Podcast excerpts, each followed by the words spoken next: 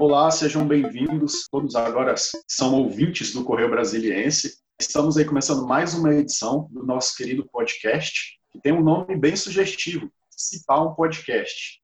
O Cipar um Podcast é um lugar de distração, de debater entretenimento, debater diversão. Eu me chamo Ronaire Nunes, estou acompanhado dos meus três coleguinhas. Se apresentem, por favor, pessoal. Eu sou Ana Carolina. Eu sou Vinícius Nader. E eu sou o Fernando Jordão. Fernando com um pequeno delay, mas tudo bem. A nossa proposta aqui, pessoal, é falar sobre assuntos de uma forma leve, tentar trazer uma boa distração, mas também com muita informação. E o tema de hoje é um tema polêmico. Temos muitas polêmicas hoje em pauta. A gente vai falar sobre a justiça nas premiações. Todo mundo já viu na televisão essas premiações famosas, principalmente de Hollywood, seja Oscar, seja Grammy, seja Emmy, e todo mundo também eventualmente ficou um pouco decepcionado com uma pessoa que ganhou, outra pessoa que perdeu, ou uma outra pessoa que sequer foi indicada. Todo mundo guarda um pouquinho de mágoa dessas premiações. Nessa última semana, a, a, essa polêmica voltou à tona aí com a apresentação do Grammy 2021 a academia apresentou aí os indicados e ficou muita gente importante de fora, muita gente que conseguiu fazer uma reclamação assim contundente, como é o caso do nosso querido The Weeknd. Se você é uma pessoa que não conhece o The Weeknd, vamos estar tá conhecendo. Não, estou brincando. Ele é um cantor muito famoso, trabalha um gênero muito popular nos Estados Unidos, que é um R&B meio ali misturado com pop, e talvez tenha gente me xingando, falando que esse não é o gênero dele, mas para mim é sim. E o The Weeknd, ele foi completamente esnobado pelo, pela, pelo Grammy na indicação de 2021. Ele, naturalmente, ficou muito chateado com isso e foi a público expor suas, seus descontentamentos, suas mágoas. Chamou a Academia do Grammy de corrupta, não só chamou a Academia do, do Grammy de corrupta, como falou que eles foram corruptos novamente. Então aí já é uma uma acentuação tamanha tamanha tristeza dele. Mas a gente está trazendo aqui o ponto do The Weeknd porque ele foi uma pessoa que teve muito sucesso em 2021.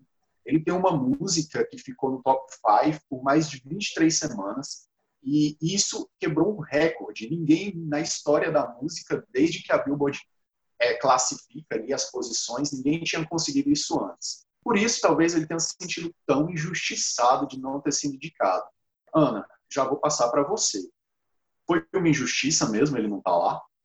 Eu achei uma injustiça. O último trabalho dele, né, que é o Blinding Lights, foi muito bem recebido pelo público dele e pela crítica também. Então, eu acho que ele não ter recebido nenhuma indicação foi uma esnobada bem grande e que não sei dizer quem teria que ter saído dessas indicações para ele entrar. Quer dizer, eu sei. Justin Bieber. Mas eu acho que o Abel merecia estar lá, sim. Justin Bieber, inclusive, foi outro que reclamou das indicações do, do, do Grammy 2021, porque ele queria estar na categoria de R&B, e colocaram ele na categoria pop. Fernando, você que é um grande fã do Justin Bieber, foi uma injustiça?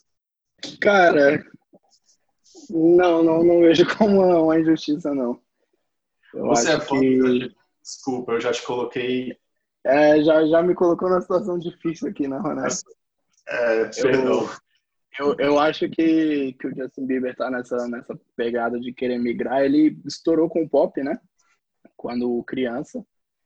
É, e tá, tá nessa tentativa de mudar, de ser um. De, de quase de amadurecer, não falando que o RB é um amadurecimento do pop, mas eu, eu acho que essa, essa mudança é, é, uma existe essa tentativa dele de, de fazer essa mudança mas meu eu acho que que ainda flerta muito com pop para estar tá no, no R&B muito bem, você deu uma bela sabonetada, a gente percebeu, mas é, é, não tem problema.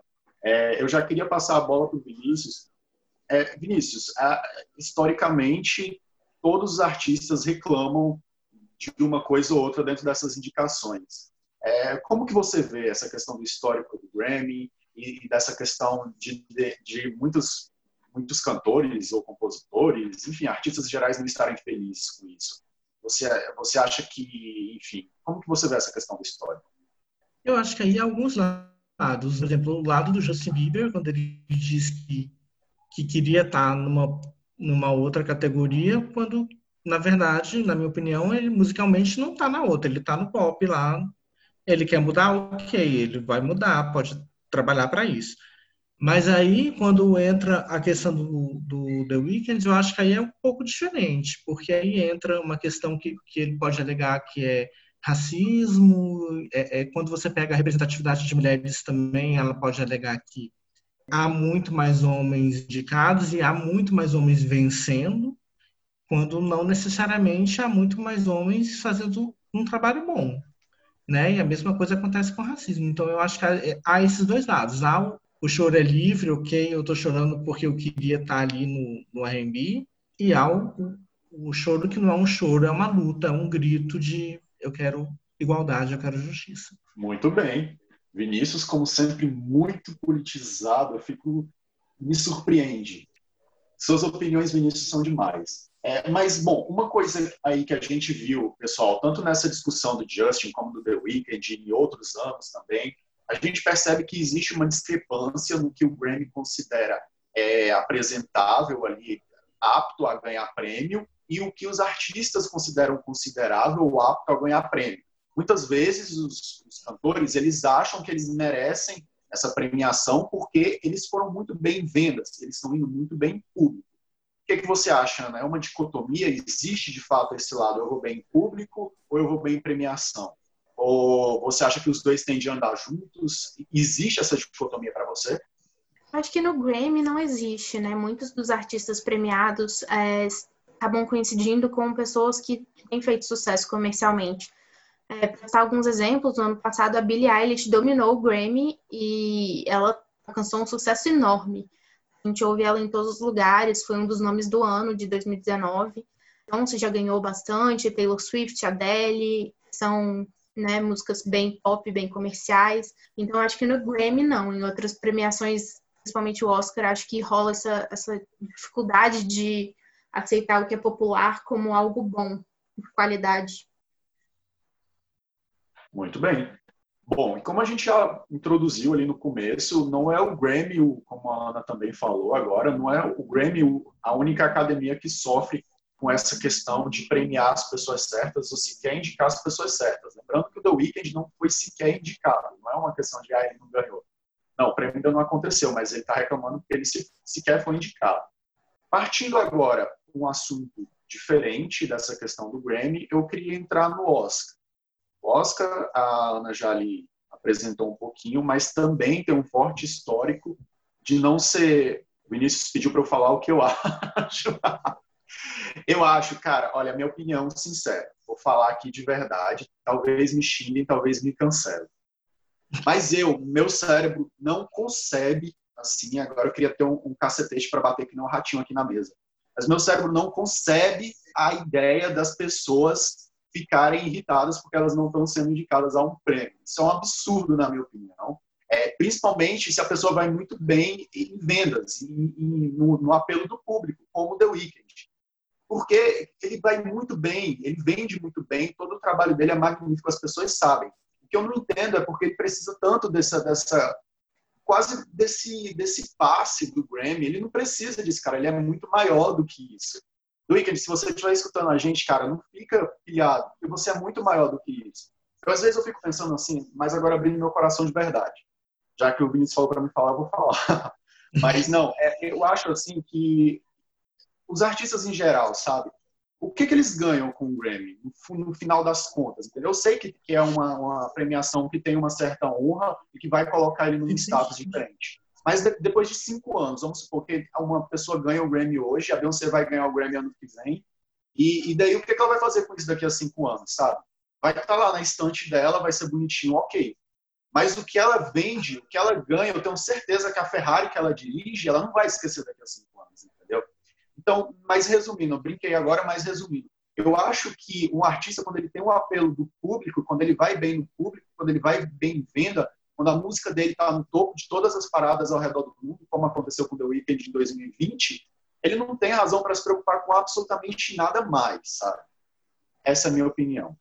Ronai, eu concordo com você, assim, no princípio da coisa. Mas acho que a gente tem que lembrar que tem a convenção por trás do prêmio, né? O prêmio é considerado importante, então uma legitimação que a pessoa ganha, que o artista ganha. Você não está ganhando o prêmio do bairro, você está ganhando um prêmio que é noticiado uhum. mundialmente. Seu nome está chegando em lugares. Um artista que está começando, e esse ano a gente tem alguns artistas novatos aí, é, é uma, um reconhecimento assim inédito de você chegou, é, você chegou lá, você conseguiu, sabe? E eu acho que quem, no caso da Beyoncé, vai ficar lá, assim, na, na estante dela, junto com poeira, mas vai estar tá lá junto com os outros 500 que ela tem. Então, ela vai poder dizer, tá lá na Wikipédia dela, eu tenho 500 Grammys. Mas eu acho que é isso, tem uma convenção social de que é importante ter essa premiação. Aí a gente pode parar e questionar por que é importante. Eu acho que com certeza deve ajudar eles a, a fazerem novos contratos, né? Tipo, de ganhar um Grammy, olha só. Sim, aumenta aí meu cachê. Eu acho que tem isso. Mas tem, eu acho eu que a, o emocional, assim, de se sentir oficialmente, toma aqui seu certificado, você é top. Eu acho que são, são conquistas diferentes, né? São dois méritos muito louváveis é você ter essa, essa, essa conquista do, do público, mas também é muito bom você ser reconhecido por quem, em tese, é, entende muito de música, você ser reconhecido como o melhor da sua área ali, né? É muito bom, é ótimo o público te apoiar. É, pessoalmente, eu acho que talvez seja até melhor. Não, não sei, não sou cantor, é, mas eu acho que eu é preferiria ter é, ser muito popular mas é claro que alguém, é, uma academia de, de grandes mestres ali, que é o que se entende, que é quem julga o Grammy, o, o Grammy, você ter essas pessoas ratificando seu trabalho, falando, poxa, toma aqui, é o melhor, isso é muito bom. É, são coisas diferentes, mas os dois são igualmente importantes para mim. Bom, agora vamos passar para o próximo tema, que é o racismo nas premiações. E para começar a falar sobre esse tema, nada melhor do que expor o Oscar. É, o, o, nosso querido, a nossa querida academia cinematográfica tem um longo histórico com relação a essa questão. Fernando, abre um pouco para a gente esse assunto. Ao longo da história, a, a, lista do Oscar não é muito boa, né? É, o, a academia sofreu recentemente, é um movimento até meio recente assim, sofreu várias críticas por ser tão branco, né? Por ser meio racista. O, o Vinícius levantou essa questão no, no, Grammy, né? De ser, de que o The Weeknd pode ter ficado fora por uma questão racial. Ele não falou isso diretamente, mas ele postou que o, que o Grammy estava sendo corrupto mais uma vez, né? Como você disse, Ronald. E a é... Nick Minaj fez esse comentário, né? Sim. É, é isso que eu ia falar. Se você pegar assim no, no o Grammy, essa edição, ok, indicativa ali de que não, a gente não, não gostou do álbum e tal, mas é, quando é uma coisa sistemática e você vê que talvez seja o, o, buraco seja um pouco mais embaixo ali, né? Como a Ana comentou, o, o, diferente do Oscar, o Grammy não é. Ele tá sempre meio próximo ali da, da coisa do popular, ele não, não se afasta da, da popularidade. E o The Weeknd foi o cara que dominou todas as paradas de, de sucesso no ano e tal. Então, realmente, é bem difícil entender ele não ser sequer indicado para nenhuma categoria, né? Mas falando do. Você ia falar, Ronaldo? Não, pode terminar. Mas puxando para o Oscar, como, como você falou, o Oscar enfrentou essas acusações de racismo mais fortemente em 2016, né, com o movimento Oscar So White, que é o Oscar tão branco. Desde então, a gente tem sentido que a academia tem feito pelo menos um movimento ali. É, lógico que ainda está muito longe de ser o ideal, mas a gente tem sentido alguns passos assim numa direção de um, de um futuro melhor. É, acho que a, a, a, principal delas foi no ano seguinte a esse movimento o Oscar ter dado o prêmio de melhor filme para o Moonlight, que é um filme excepcional e aborda muito essa temática racial é, meio que de pano de fundo ali, não é, não é, não, não, não é o, a, a principal coisa do filme, como é, por exemplo, no, no Green Book, que, outro filme que levou de, de melhor filme, mas que é, é, é, mais explícito essa coisa do racismo. O Moonlight aborda de uma forma um pouco mais sutil e, e talvez até mais poética e mais bonita, melhor.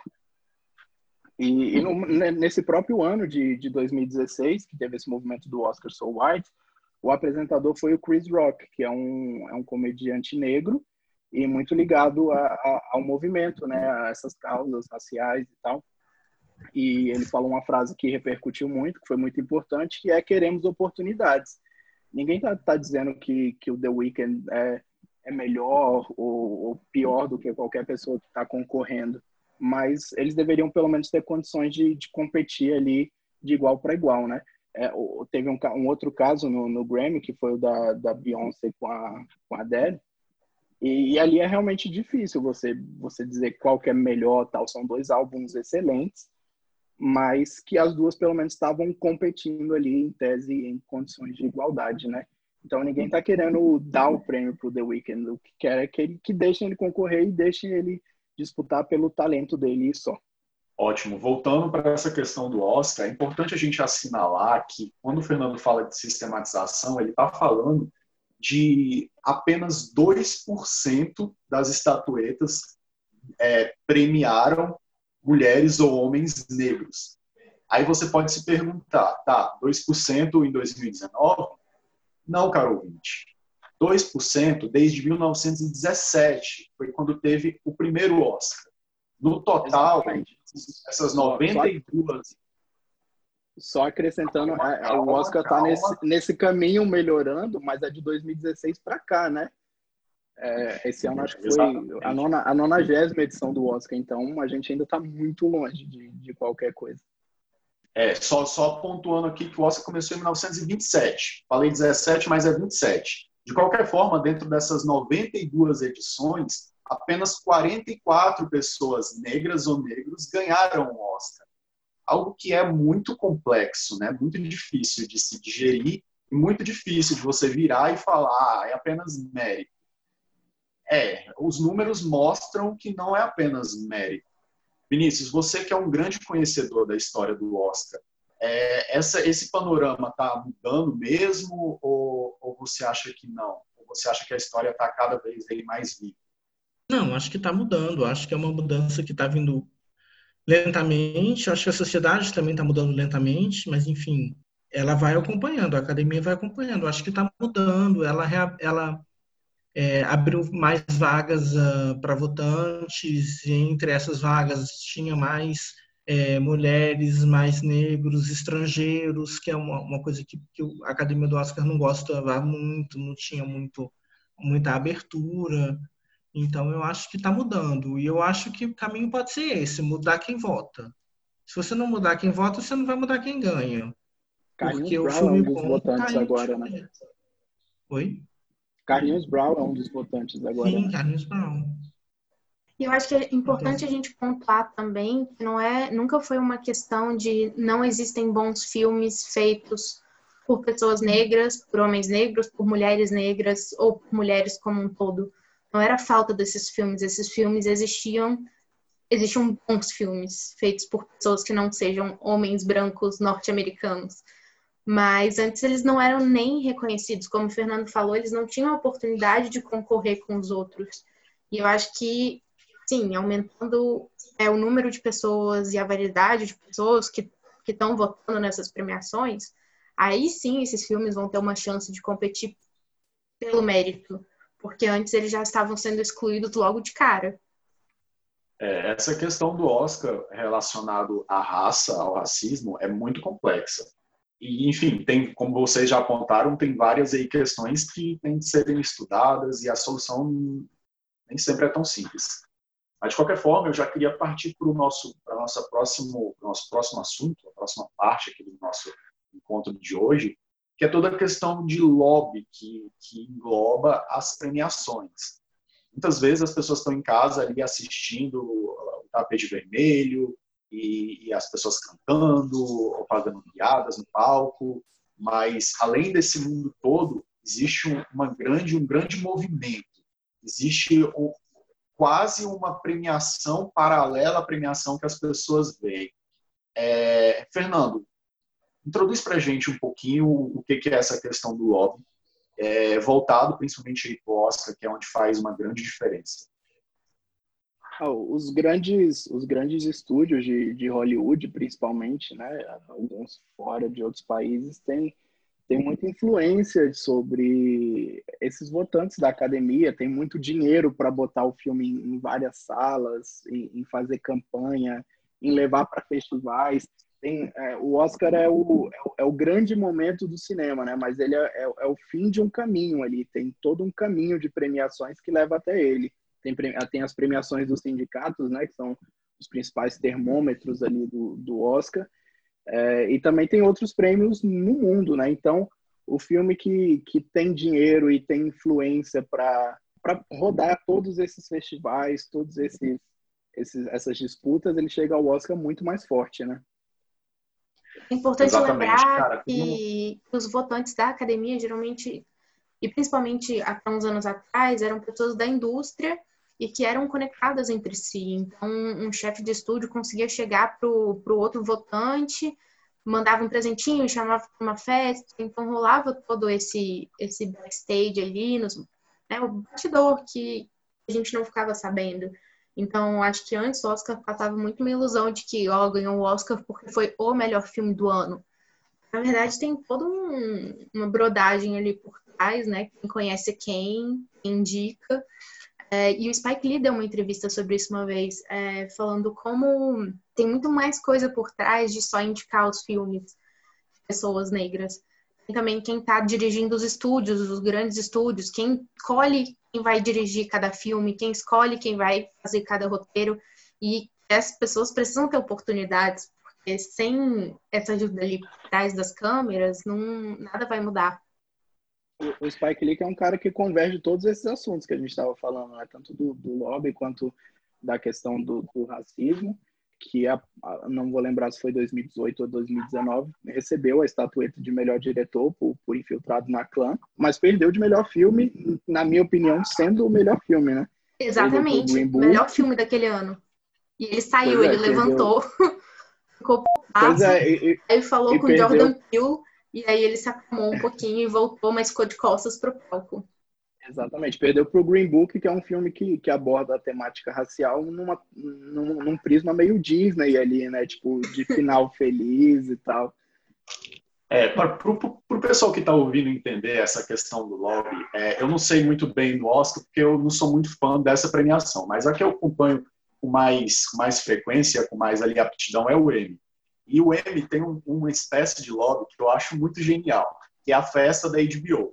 A festa da HBO é lendária e ela acontece poucos dias antes do Oscar. Ele, ou poucos dias antes do Emmy. O que, que eles fazem? Eles fecham um grande teatro em Los Angeles e daí eles convidam as pessoas juradas. Eles conhecem ali mais ou menos quem é vai votar e daí eles trazem as pessoas com as celebridades dos programas da HBO para eles confraternizarem.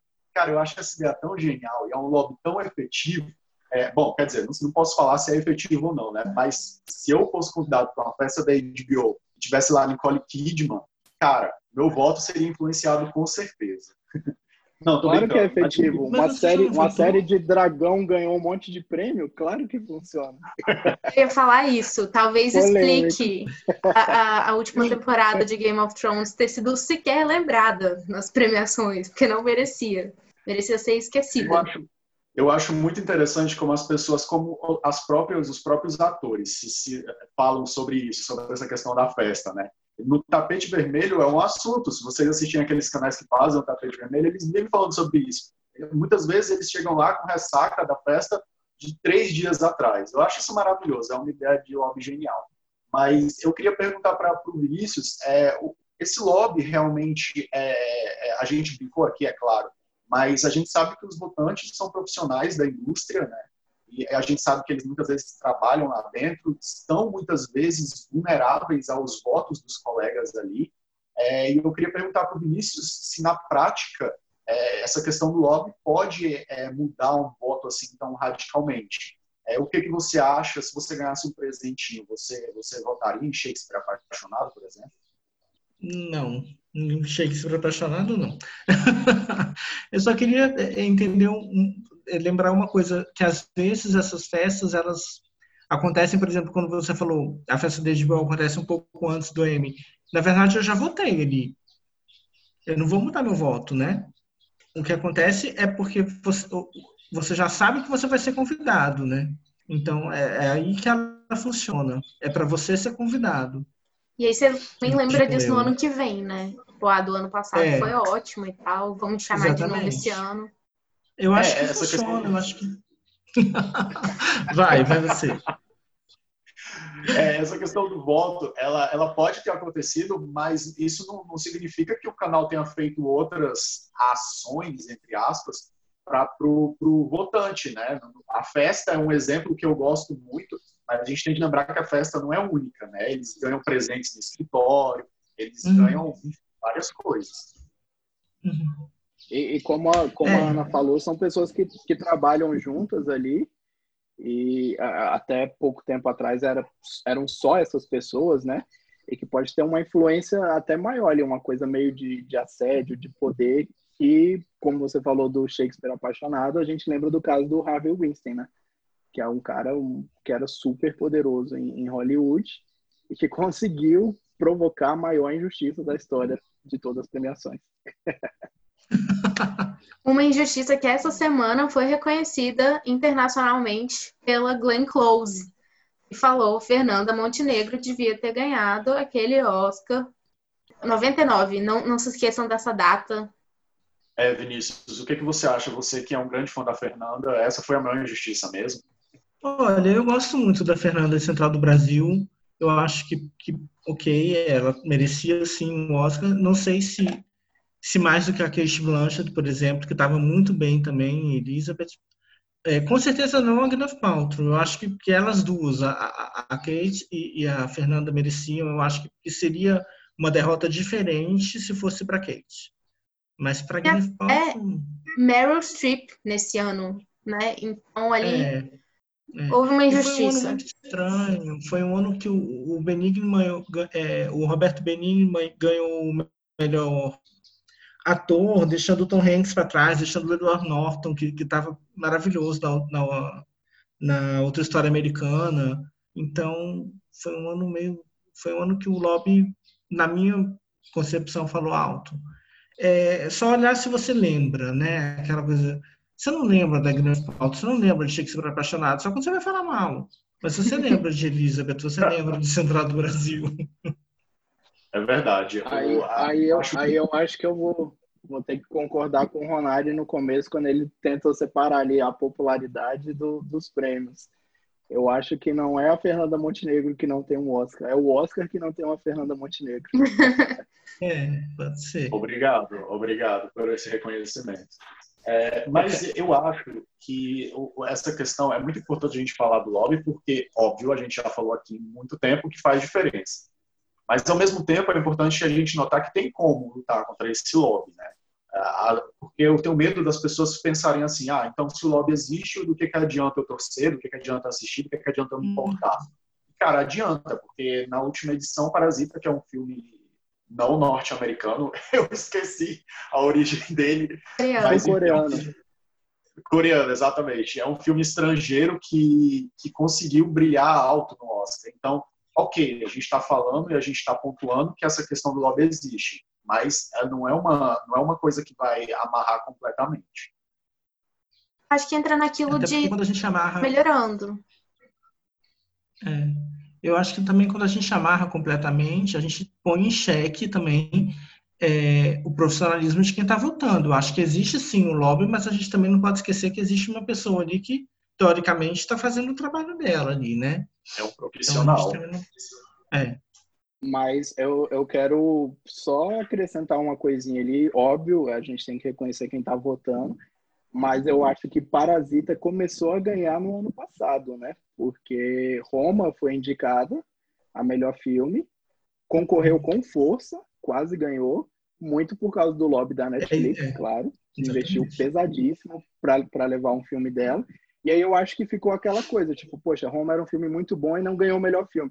Roma esbarrava em, em dois em dois tabus de, Nova, de, de, Hollywood, né? Que era de ser um filme estrangeiro, né? Que é do, do Cuarón, que é mexicano, e, e de ser um filme de streaming, né? Que é um, uma barreira que ainda não foi superada ali. Então, eu acho que eles não quiseram pular essas duas barreiras, mas ficou aquela coisa, poxa, vamos, vamos olhar para outros lugares. E aí veio o Parasita em 2020 levando o prêmio de melhor filme. De novo, não estou colocando em xeque a credibilidade de ninguém, mas foi um lobby que pode ter começado no ano passado já. Eita, que polêmica, o, Fernando. Então você acha que existe o lobby para os underdogs também, cara? Lobby do bem. É o lobby do bem. Não, eu acho, eu acho, eu acho que a Netflix é, fez o lobby para levar Roma. Roma ganhou melhor filme estrangeiro, ganhou melhor diretor. Melhor diretor, inclusive, que teve uma sequência de diretores mexicanos, é. né? E esse ano um sul-coreano. Tem muito tempo que o norte-americano não ganha melhor diretor. Mas eu, eu acho que. Eu não digo nem que foi lobby, eu acho que ficou aquela coisa lá, tipo, na academia, uma cobrança meio implícita ali, tipo, poxa, será que eles nunca vão premiar? E Parasita, de fato, esse ano era muito melhor que os outros, que os outros filmes. Eu acho que ainda teve isso. Que, ah, que esse ano os outros filmes não eram tão bons ali para para tirar dele o prêmio, entendeu? Então eu acho que ia ficar muito escancarado você dar, por exemplo, para 1917, que eu acho que era o, o, o, favorito ali. Que é um filme muito pior do que Parasita. É muito bom, é tecnicamente muito bem feito, mas é muito pior que Parasita. Ia ser muito estranho você dar um prêmio para esse filme e falar, poxa, esse é, é melhor do que esse aqui.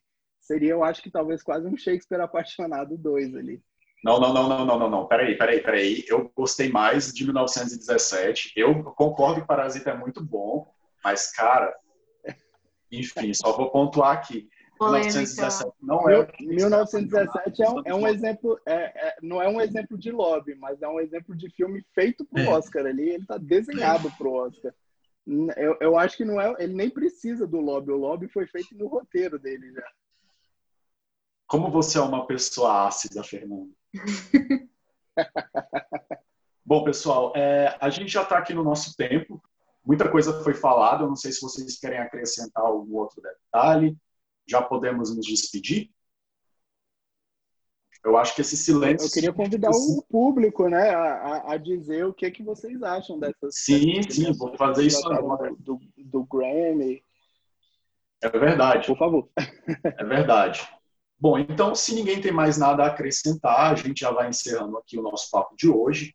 É, o CIPAP, o podcast, está aberto, completamente aberto, para ouvir a opinião de vocês. Palpitem, reclamem, elogiem, só não vale ficar indiferente, né? Porque a indiferença é uma ação muito triste do ser humano. E a gente tem um canal específico para vocês se comunicarem conosco, nós quatro especificamente. É o nosso e-mail, nós respondemos no e-mail cipampodcast.gmail.com. Eu vou só letrar para as pessoas que não são de Brasília entenderem mais ou menos o que está acontecendo. É S-E-P-A-U-M-P-O-D-C-A-S-T. cipampodcast.gmail.com. Eu acho que podcast, mesmo quem não é de Brasília, entende.